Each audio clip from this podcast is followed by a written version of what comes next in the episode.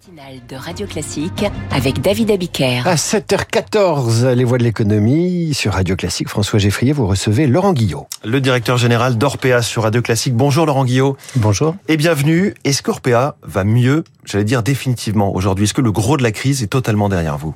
Orpea va beaucoup mieux. Nous avons changé énormément de choses euh, sur un an. Euh, suivant les deux axes que j'avais donnés au départ, c'est à la fois euh, prendre soin de nos personnels pour qu'ils puissent prendre soin de, leur, euh, de, nos patients et de nos résidents, et puis surtout toujours améliorer la qualité du soin et de l'accompagnement que, que nous faisons. Orpea va mieux, mais Orpea est encore en restructuration financière. La fin de la restructuration financière vraiment sera à la fin de cette année. Sur le plan purement humain et de, de, de résidents, vous avez tout changé, vous avez recruté, vous avez renforcé par exemple les procédures de contrôle interne, d'audit externe? Nous avons considérablement renforcé les moyens. Euh, nous avons recruté énormément sur l'année dernière et au début de cette année, près de 600 euh, personnes par mois. Là maintenant, euh, nous sommes en régime de, croisière où nous renouvelons les personnels malheureusement quand certains partent. Nous avons donné plus de, de, de, moyens dans les établissements, plus d'autonomie. dire que tout est définitivement changé, qu'il n'y a plus rien à faire. Non, il y a encore énormément de travail à faire. C'est c'est ce qui nous attend. Est-ce que le lien avec les familles, c'est ça qui va être le plus long à reconstruire, le, le, le contrat de confiance en quelque sorte? Localement, dans nos établissements, le lien avec les familles n'a jamais été rompu. Nous avons des comités de vie sociale, nous avons euh, euh, des, des, discussions en permanence entre les directeurs d'établissement, les infirmières, euh, le médecin et les familles.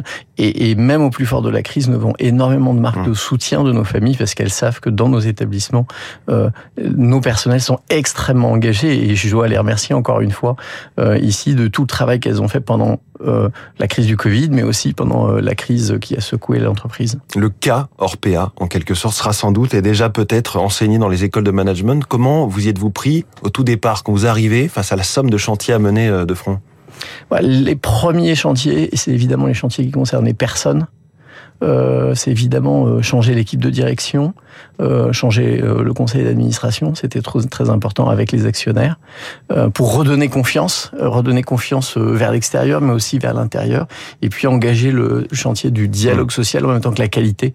Donc ça a été vraiment se focaliser sur quelques j'irais euh, chantier qui était gigantesque, hein, mais euh, mais euh, les hommes tout d'abord, les hommes, les hommes, les hommes, c'était le plus important. Il y avait donc le chantier humain, le chantier financier aussi, puisque Orpea s'est effondré en bourse, faisait face à des échéances de dettes très importantes. Le tribunal de commerce a validé votre plan fin juillet.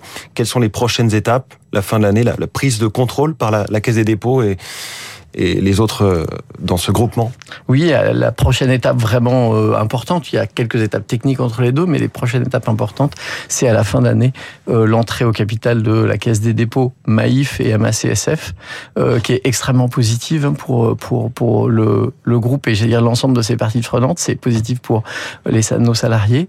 Ce sera quand même gouvernable avec tout ce petit monde derrière votre épaule? Ce sera euh, gouvernable dans le cadre d'un conseil d'administration et surtout, ce qui est le plus important depuis le début, c'est que nous partageons avec euh, euh, la Caisse des dépôts, avec Maïf, avec MACSF, le même projet, le mmh. projet que j'avais proposé, et aussi surtout les mêmes valeurs, euh, les mêmes valeurs humaines et euh, les mêmes valeurs euh, du soin qui sont importantes dans notre métier. Il y a eu 4 milliards d'euros de pertes en 2022 avec des dépréciations. Est-ce que 2023 sera l'année déjà du retour dans le vert? 2023 sera toujours difficile euh, pour Orpea parce que je dirais les conditions d'exercice de nos métiers euh, est difficile en ce moment. Les dotations publiques n'ont pas été revalorisées à la hauteur de l'inflation auquel nous nous sommes euh, euh, confrontés. Plus de la moitié des établissements, qu'ils soient publics, qu'ils soient privés, qu'ils soient associatifs, sont dans le rouge aujourd'hui. Mmh. Et donc je lance un cri d'alarme. C'est vraiment ce qu'il faut. Euh, si le secteur a une attente aujourd'hui, c'est que les dotations publiques soient revalorisées à la hauteur de l'inflation passée. C'est fondamental pour la bonne santé de ce métier, pour exercer correctement notre travail. C'est-à-dire que là, vous discutez euh, en coulisses, en amont du projet de budget de la Sécu. Il faut quoi 5% de hausse des dotations 10% Ce sera une discussion, mais, mais c'est vrai que l'année dernière, pour vous donner un exemple, nous avons été tous confrontés à des inflations entre 5 et 10%. Euh, je dirais euh, la France entière.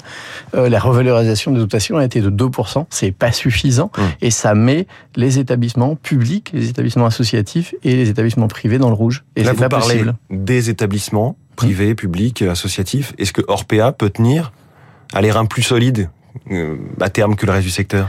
Nous avons des reins plus solides parce que nous avons aussi des établissements euh, qui, qui, je dirais, euh, touchent un secteur plus haut de gamme qui peut gagner de l'argent. Nous avons aussi, heureusement, à la fin de l'année, le groupement qui vient nous soutenir. Mmh. Et donc, nous avons les reins plus solides, il n'y a, a pas de doute.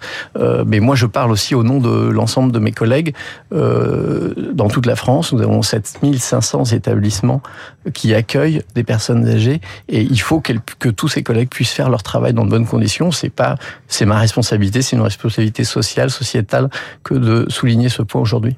À votre dernière venue dans ce studio, les quelques mois, vous ne fermiez pas la porte à un changement de nom pour Orpea. Euh, ce sera quand et que doit évoquer le futur nom? Euh, nous verrons, euh, c'est pas encore d'actualité aujourd'hui.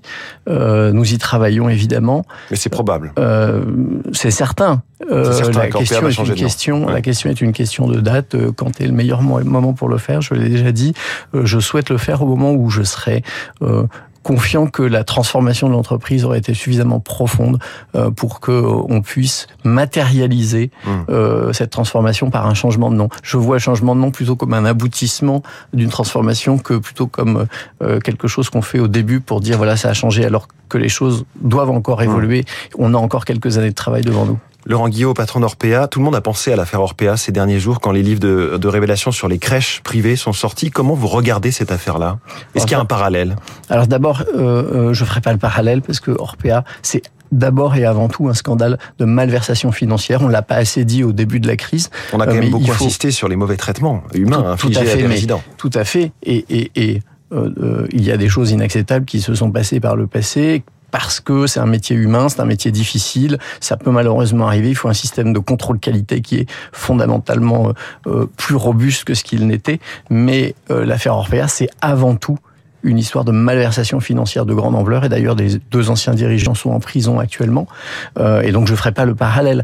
Euh, néanmoins, dans les moyens qu'il faut y mettre, euh, et, dans, et dans les moyens de contrôle, euh, c'est un peu le même sujet. Si on regarde le rapport euh, IGAS, euh, qui était sorti de l'inspection générale des affaires sociales, qui est sorti au mois d'avril, ils avaient des, des, des préconisations qui étaient très semblable à ce que je vous ai dit euh, tout à l'heure, c'est-à-dire euh, formation, taux d'encadrement, contrôle qualité, beaucoup plus de contrôle, rendre public les contrôles. Tout ça, c'est euh, des dispositions qu'on est en train de mettre en place chez RPA et qui sont vraiment fondamentales pour l'ensemble des secteurs, des métiers, de l'humain, qui demandent pardon, qui demande de l'humanité, mais aussi qui demande de la rigueur. Leader mondial de la prise en charge des personnes fragiles, c'est comme ça que vous présentez. Est-ce que les crèches, ça pourrait être un jour une diversification? Non, non, pour l'instant, c'est pas euh, euh, dans, nos, dans nos plans. Aujourd'hui, euh, nous, nous, nous, nous occupons à la fois des personnes âgées, mais aussi euh, des maladies mentales et de, de, de, de la des personnes qui ont eu un accident de la vie et que nous remettons sur pied. Laurent Guillot, directeur général d'Orpea, merci beaucoup. Notre voix de l'économie ce matin sur Radio Classique. Merci à vous. François Geffrier, sa matinale écho à retrouver dès demain à 6h. Bonne journée François. Dans 5 minutes, les coulisses de la politique, David Doucan, les secrets de fabrication de la rentrée politique d'Édouard Philippe, mais tout de suite Marc Lambron.